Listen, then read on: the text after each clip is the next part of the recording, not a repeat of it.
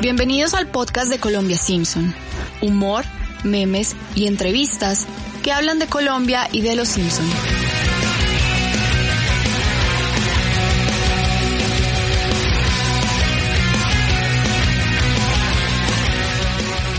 Hola a todos los oyentes de Colombia Simpson. Como muy bien lo saben, estamos grabando desde nuestras casas, acatando las medidas del gobierno nacional para evitar la propagación del COVID-19. Esta vez traemos un tema para que nos relajemos un poco de todo esto que estamos viviendo y de todo esto que está sucediendo y también para que aprendamos y conozcamos un poco de música. Y como ustedes muy bien lo saben, Los Simpsons, Los Simpsons tiene un tema muy fundamental durante toda la serie de la música y tienen invitados, estrellas invitadas en sus, capítulos. Así que hoy vamos a hablar de una de las agrupaciones que más sale, pues sus, sus integrantes más han, han salido más en los capítulos que sobre los Beatles. Por eso, hoy nuestro invitado es Andrés Ospina, quien en Twitter, eh, que lo quiera buscar, lo puede encontrar como el grafómano, y es escritor y un gran fanático de Los Simpsons. ¿Cómo va todo, Andrés? ¿Cómo vas, querido Álvaro? ¿Cómo vas, Wallace? Yo muy bien, también confinado como ustedes y atendiendo todas las recomendaciones de salubridad y prevención que existen en este difícil momento de la humanidad. ¿Y cómo, cómo has llevado este confinamiento? Bueno, yo vivo en permanente confinamiento. Para mí no es una situación muy nueva porque los escritores, yo soy escritor de profesión, me presento, somos más que claustrofóbicos, claustrofílicos. Nos encanta el encierro. A veces me hace falta caminar largamente, a veces me gustaría porque necesito, mi cuerpo me pide caminar largas distancias y no puedo hacerlo pero por lo demás todo me parece normal. Bueno, y la cocinada y la lavada de platos también son los temas que me Eso es un poco, eso es un poco cansón. Cuando se vuelve obligatorio es tremendamente complicado y son momentos en los que uno valora muchísimo el trabajo doméstico, que a veces parece tan invisible, pero que es tan necesario y tan valioso y que nos da tanta calidad de vida, que, si no existiera, pues viviríamos eh, eh, literalmente en, en, un basurero permanente. ¿no? Así es, así es, totalmente de acuerdo. Bueno, ya Andrés lo saludó, pero también saludo acá a Wallace, que es nuestro productor. Eh, ¿Cómo va todo, Wallace? ¿Cómo, ¿Cómo lleva este confinamiento? Bueno, un saludo especial para Andrés, para usted, para todas las personas que nos escuchan. Pues el confinamiento bien, trabajando, pero también me da tiempo para poder leer un poco libros que tenía represados, ver series, películas y bueno, seguir produciendo podcasts, que es lo que más nos gusta. Eso es, eso es importante. Bueno, Andrés, ya entrando en materia, eh, cuéntanos cómo, cómo llegaste al mundo de los Beatles, cómo se dio ese primer acercamiento. Primer acercamiento tuvo lugar, yo creo, cuando yo tenía cuatro años, porque diciembre 8 de 1980 coincidió con esa edad que era la que yo estaba viviendo en ese punto de mi vida. Entonces, la primera vez que yo supe de la existencia de los Beatles fue cuando mataron a John Lennon, porque supe que habían asesinado a un cantante muy famoso y que ese cantante tenía unos compañeros y empecé a indagar por la banda. Creo que esa fue la primera vez que yo los conocí y con los años, digamos unos cuatro o cinco años más adelante, comencé a volverme fanático del grupo. Es decir, ya llevo casi una vida, ¿no? 35 años metido en este tema desde que tengo como ocho años. ¿Recuerda, Andrés, usted el nombre del, de la persona que mató a John Lennon? Mark David Chapman fue el asesino de John Lennon. Que según él estaba bajo, la, pues todo lo hizo por el libro del Guardián bajo el Centeno, ¿no? Que es un libro que también tiene varias muertes en, ah, con famosos y con personas, pues digamos, del, del día a día, ¿no? Sí, es un libro bien particular. Muchos asesinos de celebridades le atribuyen a ese libro esas propiedades. Yo no sé, yo lo he leído muchas veces y con toda franqueza no encuentro de dónde viene esa asociación, pero pues ustedes saben que en la mente de un alucinado, de un psicópata puede suceder cualquier cosa. Y David Chapman tenía el libro, o sea, él mató a Lennon y de una manera muy contraria al sentido lógico de las cosas se quedó sentado esperando a que la policía lo cogiera. Y cuando la policía llegó, él estaba hojeando tranquilamente su ejemplar de su Biblia, que era ese cazador en el centeno o, ese catcher in the rye, como se, es la forma más correcta de decirlo, de pronto que la traducción al español es rara un poco, ¿no? El cazador en el centeno no es muy próximo a lo que quiere decir, ¿no? Sí. Eh, bueno, ya le hago la invitación a Guaras para que nos pongan nuestro primer audio. Vamos a hablar, para, para, entrar, ya en, para entrar ya en materia con los Simpsons, a, comenzar a hacer esta, toda esta relación, vamos a analizar el, el, capítulo de los Simpsons, el cuarteto de Homero. Así que, bueno, vamos a escuchar este primer audio. Hello. Hello.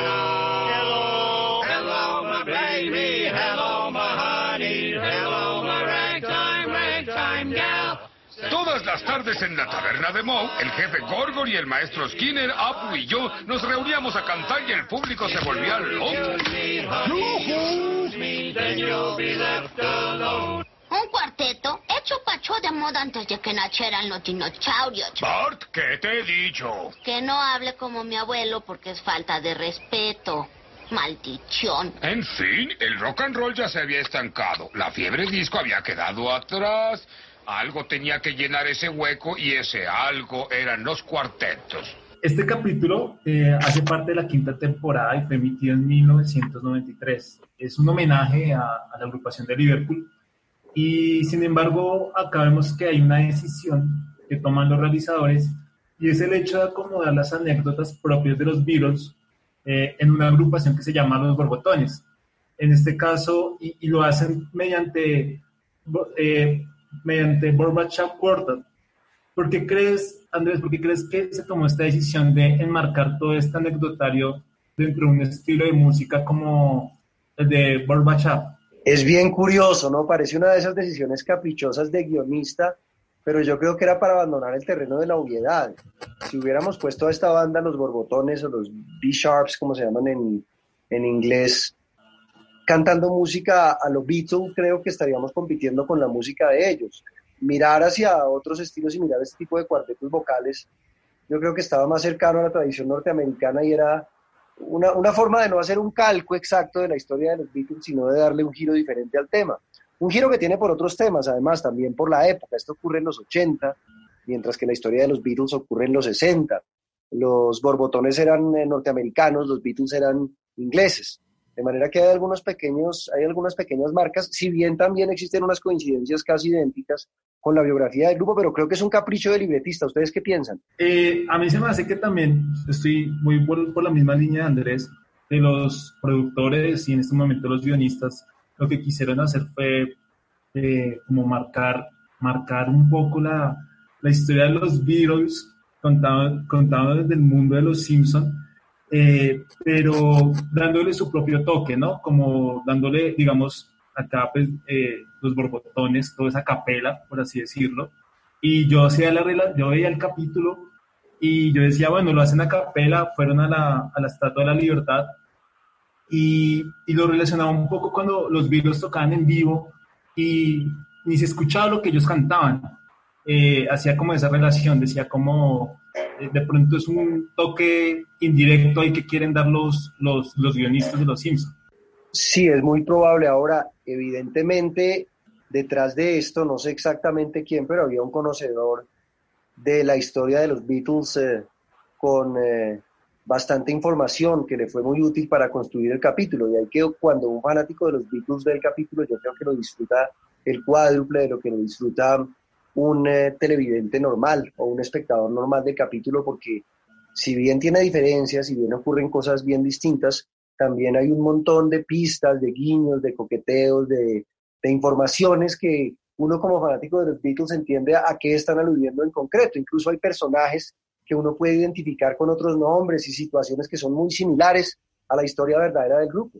Andrés, eh, digamos, por ejemplo, eso que nos estás contando, esta, esta decisión que tomaron los libretistas desde lo narrativo, eh, ¿funciona para, o sea, ¿funcionó para contar la historia de los Beatles? Funciona como homenaje, a mí me pareció muy divertido. Yo tengo, no recuerdo, este capítulo debe ser del 93, tal vez. O, sí. sí, yo estaba como terminando el colegio y recuerdo que yo lo vi la primera vez en estreno y para mí funciona perfectamente. No es la historia de los Beatles contada en, en un capítulo de unos cuantos minutos, sería imposible, no es tampoco la primera serie que hace eso. Hay, por ejemplo, una experiencia similar y muy bien lograda en Pinky y Cerebro o Pinky and the Brain, quienes también hacen una parodia de la historia Beatle, pero creo que sí se les da un, se da un, muy rápido vistazo a, momentos y a hitos en la historia de los Beatles que uno puede entender además que están vinculados a la cultura popular y que ya son de conocimiento público prácticamente. Así es, durante, durante el capítulo, pues digamos que, como tú muy bien lo acabas de decir, hay un montón de referencias que le pueden dar a uno también ciertas pistas. Cuando digo ciertas pistas es como a los roles que representan los personajes. Eso va desde las carátulas de los álbumes hasta escenas que son pues, las fotografías, son sacadas de las fotografías reales que tuvo la agrupación. Eh, digamos, por ejemplo, y algo muy curioso es que si, uno se pone a ver las referencias, no hay una unidad eh, de los personajes con los que uno pueda permitir que, por ejemplo, uno pueda decir, no, Homero es Paul McCartney de principio a fin, o los ¿sí? O sea, como que no, no conecta, la, historia no conecta, no nos conecta a eso, no nos llega, no no nos deja esa conclusión eh, esa decisión a qué se debe. ¿Tú qué crees? ¿Por qué se toman esas decisiones? Porque en un momento, a ver, cuando, cuando los borbotones eh, le dan el nombre, cuando están buscando el nombre del grupo, el manager de los borbotones eh, propone que se llame el, eh, Homero y los tres más. Ahí uno dice, no, es John Lennon. Pero en la escena final, Homero cuando, cuando van a cantar en, en, la terraza del bar de Mou, Homero tiene una chaqueta roja y cuando uno ve eh, en los Beatles cuando pasó esto, el que tiene la chaqueta roja es Ringo Starr, por ejemplo. Sí, es verdad, no existe como la personalidad muy marcada. El único Beatle que uno, pues, bueno, hay momentos, ¿no? Porque pues finalmente, a ver, por, por, un lado al principio está el echado de la banda, ¿cierto? Que es el jefe Gorgory que hacía parte del grupo, pero lo sacan por decisión del manager. ¿Recuerdan ese, ese fragmento? Él claramente es un Beatle que podemos identificar por nombre, que es Pete Best, que es conocido como el músico con menos suerte en la historia del entretenimiento, porque realmente esto ocurrió. Él era el baterista de la banda y por decisión de Brian Epstein, que vendría a ser el manager, que aquí tiene otro nombre, que no recuerdo cuál es, eh, por decisión de Brian Epstein se va de la banda e ingresa un personaje diferente, ¿no? Y ustedes se dan cuenta precisamente de que eso ocurre cuando empiezan a tocar, ¿no? Cuando dicen fuera Barney, queremos a, a Gorgory, ¿cierto? Que eso precisamente también ocurrió cuando Ringo Starr se vincula. Entonces, ese sería el único Beatle identificable. Otras pistas podría ser el noviazgo de Barney con una asiática, que podría ser Yoko Ono, pero entonces John Lennon ya no sería el líder de la banda en ese caso. Entonces, siempre hay mucha ambigüedad en el capítulo y, y bueno, la carrera es muy corta, además. ¿Cuánto dura la carrera de los borbotones en realidad? Cinco semanas. meses, creo, ¿no? Cinco semanas, cinco, cinco seis semanas, sí. Fíjense que, que, ellos sufren todo el proceso que tienen los Beatles en ocho años de carrera desde que comienzan a grabar, o sea, desde que son unos muchachos bien afeitados y melenudos hasta como uno los ve al final de sus carreras como banda en Lady Villa, todos con barba y cansados y ojerosos y extenuados. Todo ese proceso lo experimentan los borbotones en, un lapso de muy pocas semanas. Eso es bien curioso. Sí, yo, yo estaba pensando lo mismo, creo que no son cinco semanas, son ocho, y lo asocié como con los años en los que estuvo, los virus, me corrige Andrés, por favor, eh, fueron diez años, ¿no? entre ocho y diez años. Entonces, pues digamos que activamente como Beatles y como la formación que se hizo legendaria, que fue con Ringo Starr, estuvieron justo ocho años. Ringo Starr entra a los Beatles en 1962, en 1962, no en la taberna de Mo, sino en la en la caverna. En la taberna, o sea, Mouse es como la, la caverna de, de, Springfield, de alguna forma.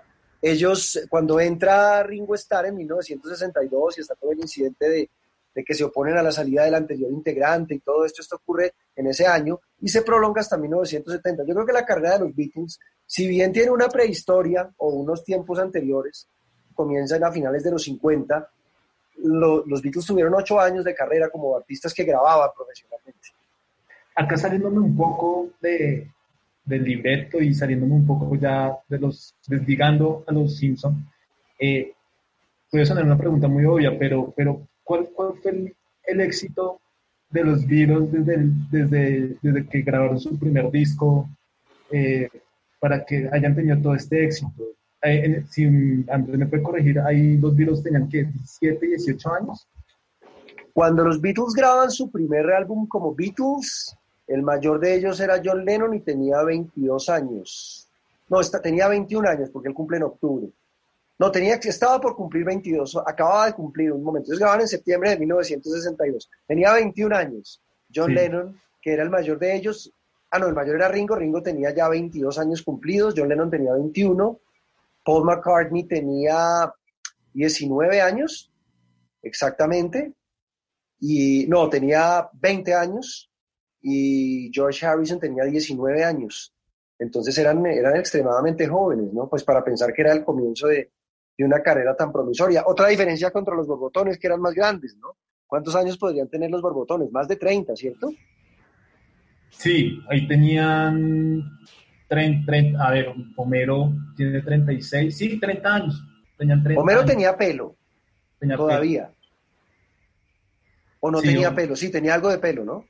Sí, normalmente en la serie dicen que Homero tiene 36 años y, y Bart tiene 10. Y cuando los borbotones fueron famosos, Bart tenía 4 años. Sí, tenía 30 Homero. Skinner por ahí 34. Eh, que yo creo que era el más viejo, por así decirlo. Y Barney y, y Apu deben tener la misma de Homero.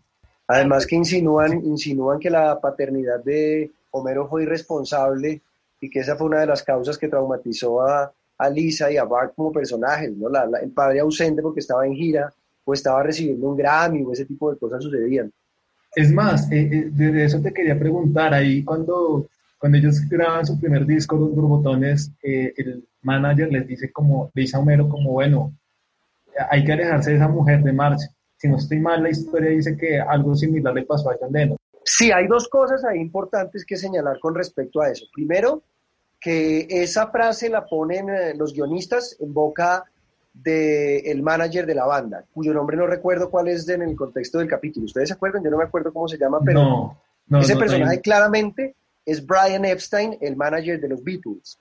La- ellos, hay una frase que, que él les dice antes de, de, de hablar lo de, lo de March, de apartar a March de la vida pública de Homero, y es, señores, acaban de grabar su primer número uno. Esa frase la dijo George Martin, el productor de los Beatles, que no era el mismo Brian Epstein, sino quien se ocupaba del asunto artísticamente en las grabaciones, y eso lo dijo cuando grabaron Please Please Me, que en efecto fue el primer número uno de la banda. Brian Epstein sí quiso ocultar de una manera deliberada el tema de que John Lennon era casado, aunque la información se terminó filtrando muy, muy rápido. Y el mismo John Lennon tampoco se sentía muy cómodo contando que fuera casado y que tuviera hijos. Claro, John Lennon tenía un bebé muy chiquito, entonces, mientras que Homero tenía ya dos hijos más que párvulos, ¿no? Como de cuatro o cinco años, tal vez.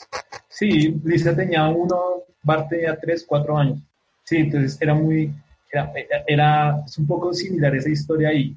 Por eso, por eso era importante esa pregunta de, de, bueno, hay unas ambigüedades ahí entre los personajes de los borbotones con los personajes de los, de los Beatles. Y bueno, voy a, voy a invitar a Wallace para que nos ponga otro audio de este capítulo que se llama El Cuarteto de Homero. Recuerdos de los borbotones. Mira cuántas cosas de los borbotones. Cajas de almuerzo, tazas de café, espuma mágica. Ah, la sacaron del mercado porque dijeron que era veneno. Pero yo digo que el que es tan tonto para comerla merece morir. ¡Mort! ¿Y cómo es que se acabó su fama? ¿Lo arruinaron como los Beatles diciendo que eran más grandes que Jesús? Siempre. Así se llamó el segundo disco. Más grandes que Jesús. ya que tocamos, ya que estábamos tocando ese punto de las referencias, en esta escena que acabamos de escuchar, eh, hay tres, bueno, en todo este capítulo hay tres álbumes de los, de los Beatles que aparecen dentro del capítulo, que es Meet the Beatles, eh, Abbey Road y Sgt. Pep- y Sgt. Peppers. Em, estas tres imágenes pueden contar por sí solas la historia de la agrupación de Liverpool. No, yo creo que no, son tres imágenes muy representativas, pero resumir la historia de los Beatles en un capítulo yo creo que era un reto muy difícil de sobrellevar para cualquier guionista. Lo que creo es que sí toman tres momentos muy importantes de la historia de ellos, que son la llegada de ellos a Estados Unidos, con su disco Meet the Beatles, que aquí se llama Meet the B-Sharps, que es cuando ellos llegan y conquistan Norteamérica y hacen la famosa rueda de prensa que también está en el capítulo de los borbotones. Fíjense ustedes que los borbotones se presentan ante la prensa dan sus declaraciones, responden y se ganan a la prensa a punta de risas. O sea, a veces dicen cosas sin ser chistosos, pero hacen grandes chistes. Eso mismo ocurre con los Beatles en la época de Meet the Beatles. Está Abbey Road, que es el último disco que ellos lanzan, que ellos lo llaman, que es el que llaman más famoso que Jesucristo, ¿cierto? más grandes que Jesucristo. Más grandes que Jesucristo. Y está el, el Sgt. Pepper, por pero por la parte de atrás, ¿no? Que sale la foto de, de, Homero con, con, el entramado rojo y con las letras.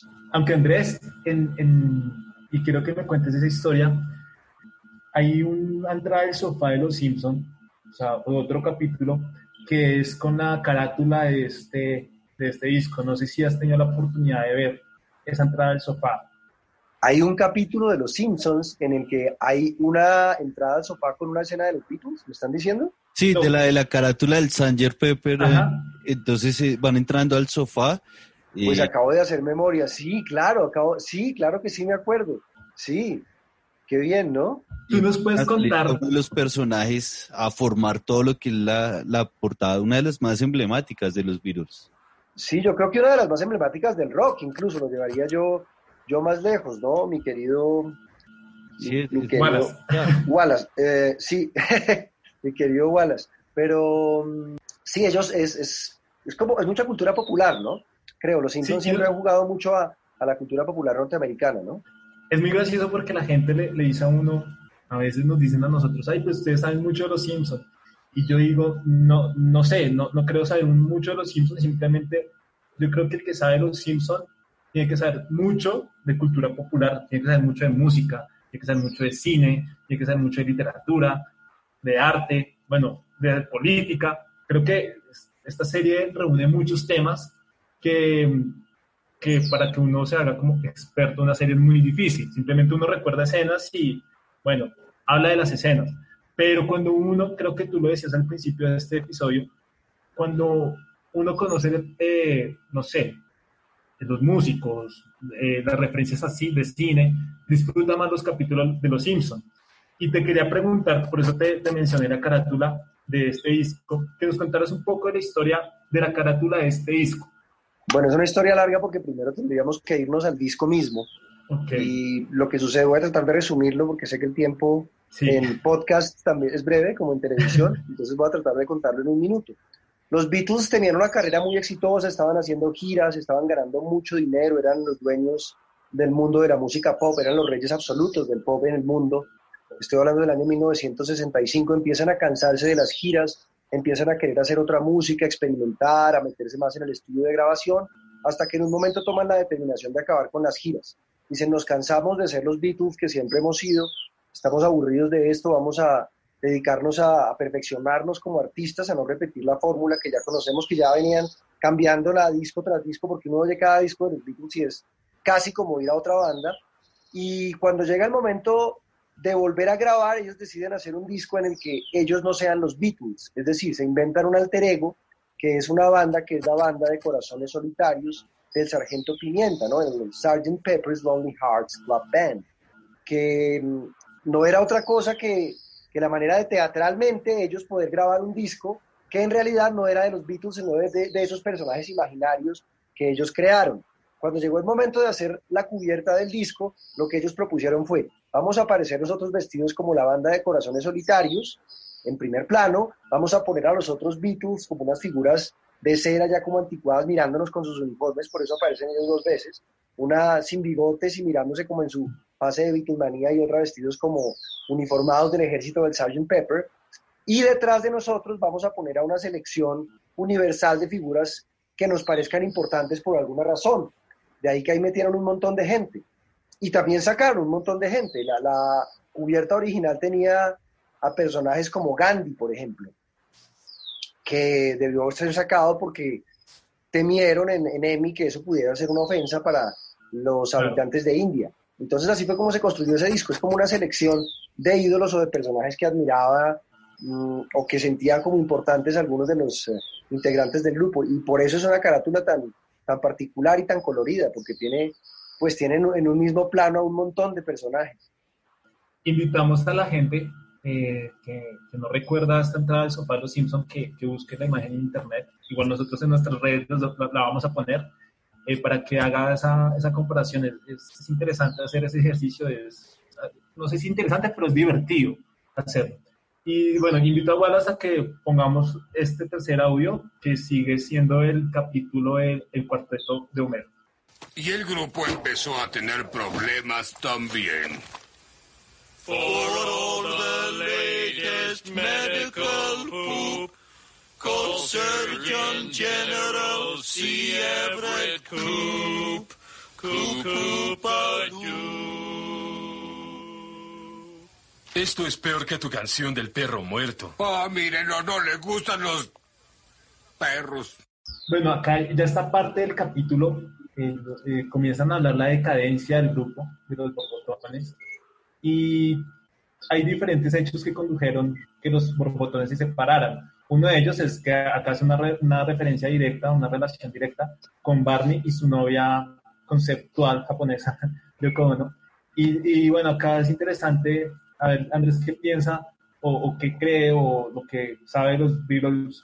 ¿A qué atribuye la separación definitiva de la agrupación? Yo creo que a la evolución natural de cualquier organismo vivo. Los Beatles llegan a una cima, crecen, maduran, quieren eh, tener una vida de pareja, quieren tener una vida como individuos y deciden separarse. Yo creo que el grupo se separó por la misma fuerza de los hechos de, de llegar a la vida adulta, ¿no? Tal vez la mayoría de edad en realidad le llega uno a los 30 años, porque antes uno está jugando a muchas cosas y los Beatles durante toda su juventud, que fue una juventud muy bien vivida además, imagínense ustedes pues estar en la cúspide del mundo y vivir tantos privilegios y estar en, en un escenario como de tanta visibilidad, pues yo creo que eso termina desgastándolos y ellos terminan cansándose y quieren vivir una vida más íntima, quieren hacer sus cosas, quieren dejar de estar pegados el uno al otro, entonces yo creo que es simplemente la, la, evolución normal de cualquier ser humano que quiere vivir una vida distinta a su vida de, de, juventud. No es culpa de Yoko, no es culpa de Paul, no es culpa de John, no es culpa de nada. Es, es lo que sucede con cualquier organismo vivo. Y ahí en Los Simpsons lo resuelven de otra forma, ¿no? Porque lo que parecen decirle a uno es que estaban decayendo musicalmente, ¿no? Que no es el caso de los Beatles. Los Beatles hasta, hasta su última nota tocada en un disco hicieron música excelente. Es un caso un poco distinto. Pero, pero no, yo, digamos, yo especularía eso sobre la separación y creo que es la, la manera más, más justa de mirar esto, ¿no? Sin, sin señalar culpables. Eh, Imagínense uno conviviendo, uno conviviendo todos los días con alguien, así, ¿no? O sea, por ejemplo, imagínense ustedes dos, por ejemplo, en este momento Wallace y Álvaro conviviendo en una casa estudio durante 10 años, a lo mejor se acaban ahorcando el uno al otro. Yo creo que eso fue lo que les sucedió a los Beatles, una hiperconvivencia todo el tiempo y eso los terminó cansando los unos de los otros.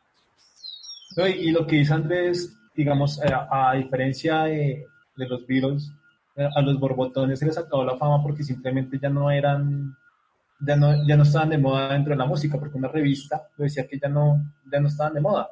Y chao. Y esa parte es linda porque muestra toda la frivolidad del mundo del espectáculo. Ah, bueno, es, muy, es una cosa que es bien simpática del capítulo, es cuando da por un hecho mero que la carrera o que una carrera musical cualquiera es efímera. O sea, que como subes, bajas o algo parecido dice él durante el capítulo. Y en ese mismo momento Bart y Lisa, que son bastante malos, empiezan a darle ejemplos, ah, varios ejemplos de muchos artistas que han sobrevivido o que para entonces, 1993, habían sobrevivido en el mercado. Creo que hablan de Tony Bennett, de Frank Sinatra y una cantidad de músicos que siguen estando vigentes aún en ese entonces. Mm, y es verdad, ¿no? La carrera de, los bogotones se acaba, se acaba de la manera más frívola porque una revista dice que ya no están de moda. Creo que es una crítica mordaz y dura contra el establecimiento de la música que tiene ese tipo de crueldades.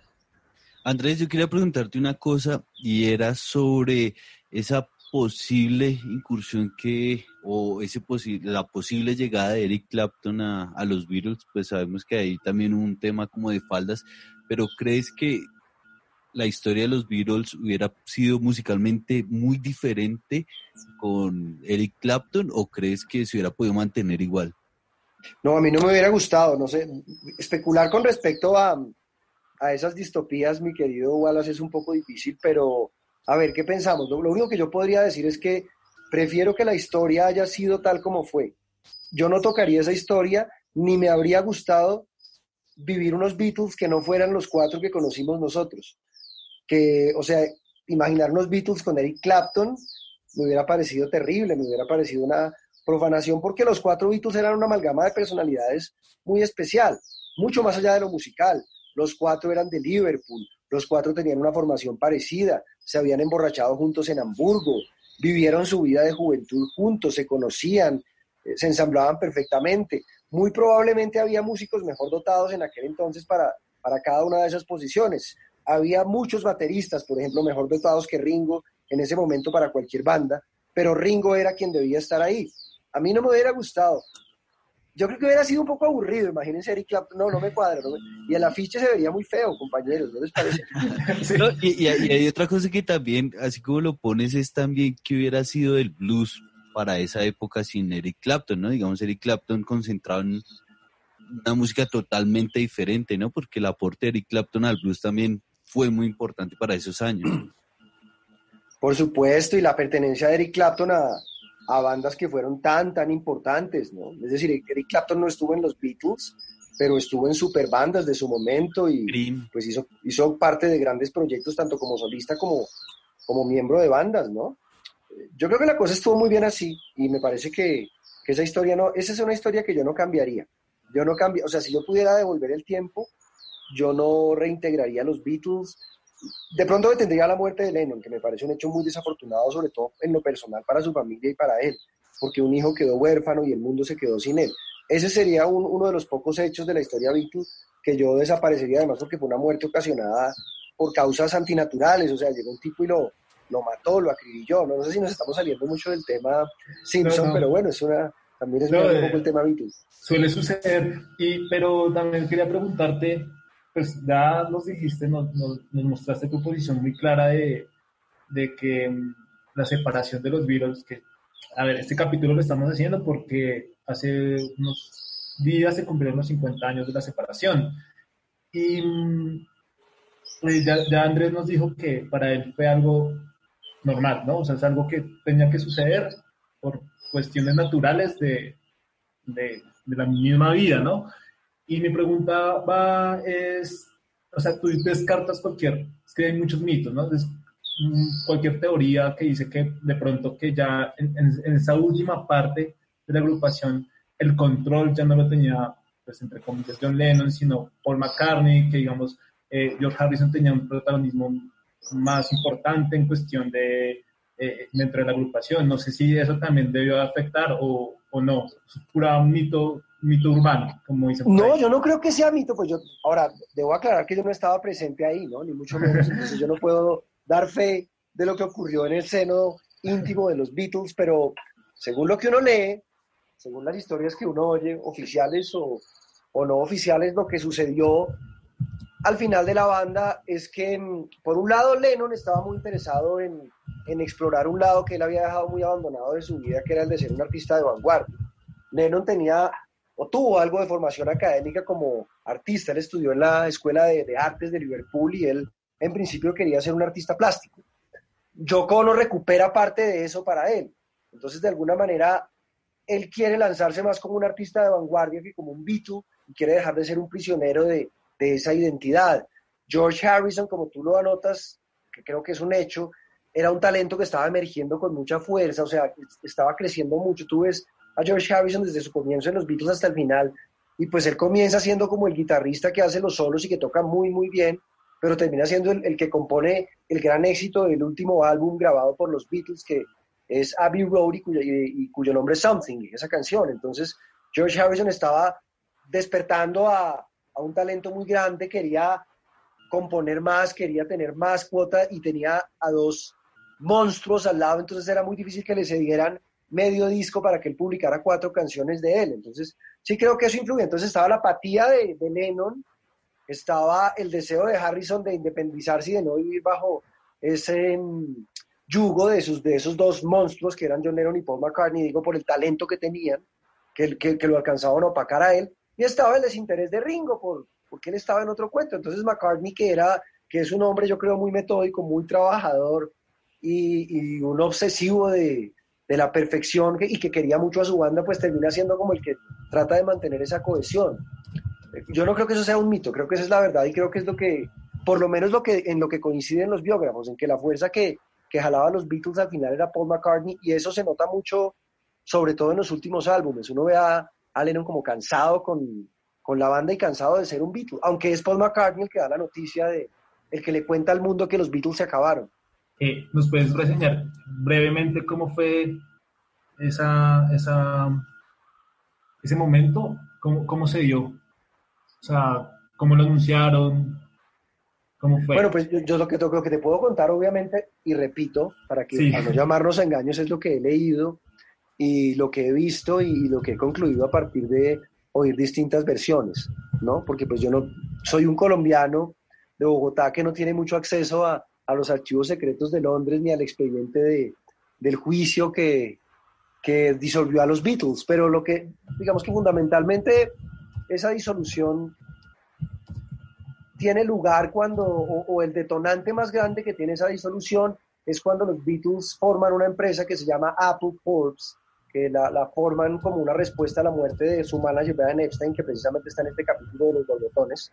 Sí. Él muere en un momento muy importante para la banda, cuando estaban eh, buscando nuevos caminos, cuando estaban tratando de alcanzar iluminación espiritual. Él se va, ellos quedan huérfanos, muy hippiemente deciden hacer una empresa que rescate talentos y como ellos son millonarios, dicen vamos a hacer una, una industria cultural grandísima que va a hacer películas, que va a ser una productora grandísima. Ellos eran unos jóvenes sin mucho conocimiento de administración y a los pocos meses están, la empresa está en muy malas condiciones económicas y con un montón de gente viviendo de la empresa, que era la Apple, no la Apple que conocemos de, del señor Steve Jobs, sino la, la primera Apple, no la manzana que, Sí. que fue tan famosa en su momento. Entonces, ¿qué sucede? Se mueren, están muy mal, necesitan subsanar las finanzas, las relaciones entre ellos no están muy bien y tres de ellos proponen que vaya y lo socorra un personaje muy oscuro que se llama Allen Klein.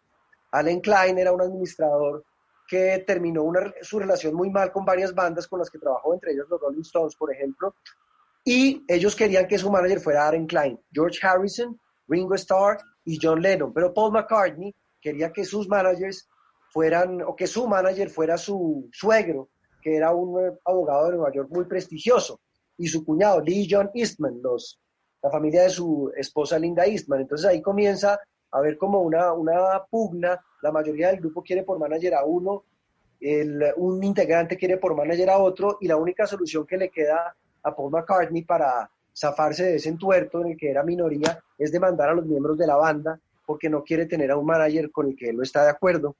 Y la realidad muestra que el tipo sí era un personaje muy oscuro, que el tipo les robó mucho dinero y que el tipo tuvo acciones ilegales realmente serias en materia de muchas cosas.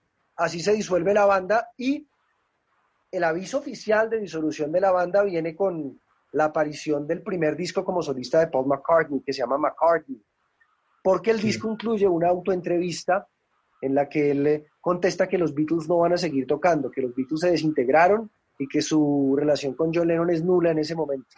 Entonces ese es más o menos en resumen el epílogo de los Beatles, muchachos. Mucho, no, pues interesante esa historia. Yo la verdad, esa parte hasta ya no la conocía. estoy, estoy conociendo algo nuevo. Y bueno, esto es lo importante de este, de este tipo de programas, que la gente que escuche pues aprenda algo nuevo, conozca algo nuevo de la historia de, de, de todo lo que hablamos acá. Listo, para, para terminar de hablar de este capítulo, eh, recordemos que fue emitido en 1993 hace parte de la quinta temporada. Hay varias referencias de las cuales ya hemos mencionado anteriormente, como por ejemplo, eh, eh, Cavern hace referencia a, a, la caverna donde los Beatles tocaban al principio y donde allá mismo conocieron a Brian Epstein, quien fue el representante de la agrupación por muchos años. Eh, allá en, en, en, la caverna de Moe, los borbotones también conocen a su representante, entonces le hacen como un guiño ahí a la historia. Eh, también hacemos acá una, hay una referencia acá y es la primera canción que tocan, que cantan los borbotones, se llama Hello, que es un cover de una canción de la agrupación Fish titulada Hello My Baby.